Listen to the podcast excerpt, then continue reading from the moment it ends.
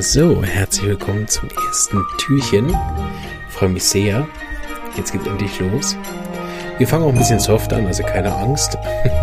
Letztes Mal waren ja einige Knacknüsse dabei und ich habe ja die Liste hier auch schon vor mir, was wir alles Schönes machen werden. Und da sind einige, glaube ich, ziemlich schwierige Fälle dabei.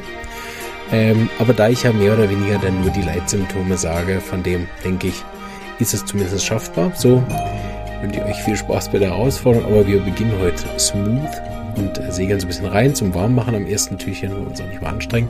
Und es ist ein Fall, der sehr, sehr gut zur aktuellen Zeit passt, nämlich eine Fußballverletzung am Oberschenkel. Genau, und da ähm, gibt es auch gar nicht so viele Symptome, aber die werde euch die Geschichte ein bisschen erzählen. Ähm, handelt sich um ein Mädchen, was äh, Fußball spielt hier in Kur. Und ähm, die hat sich also bei einem Foul eine relativ äh, heftige Oberschenkelverletzung zugezogen mit einem sehr großen blauen Fleck und ziemlich starken Schmerzen, also einer relativ heftigen Muskelverletzung.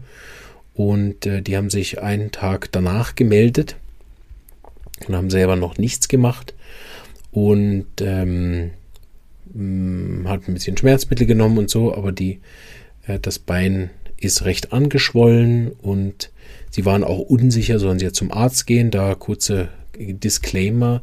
Bei Verletzungen rate ich allen Schweizern auf jeden Fall immer zum Arzt zu gehen, weil dort eine andere Versicherung zuständig ist, die dann auch bei Komplikationen ähm, zahlt.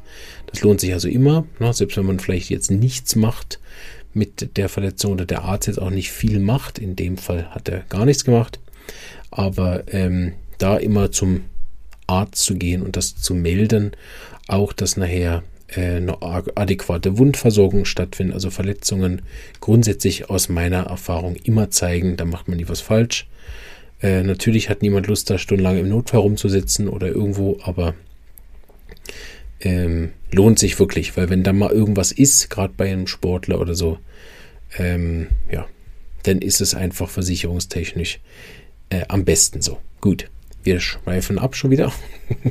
also sie hat äh, eine rechtsseitige Oberschenkelverletzung seit einem Tag und das gibt schon einen recht großen blauen Fleck. Und ähm, ich habe dann natürlich ein paar Symptome gefragt. Ich werde euch mal die Ergebnisse mitgeben. Also die Beschwerden sind schlimmer durch Druck, schlimmer durch Berührung, schlimmer durch Bewegung, Sie verträgt nichts auf der Verletzung selber. Deshalb war Wärme, Kälte nicht so leicht, aber sie hat allgemein lieber Wärme als Kälte.